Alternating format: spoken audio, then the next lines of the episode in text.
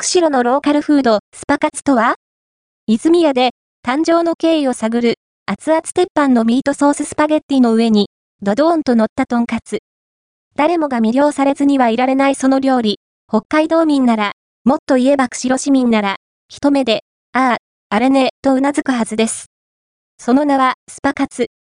釧路市発祥のローカルフードですが、今や、道内のあらゆるお店で食べられるほど人気を得ています。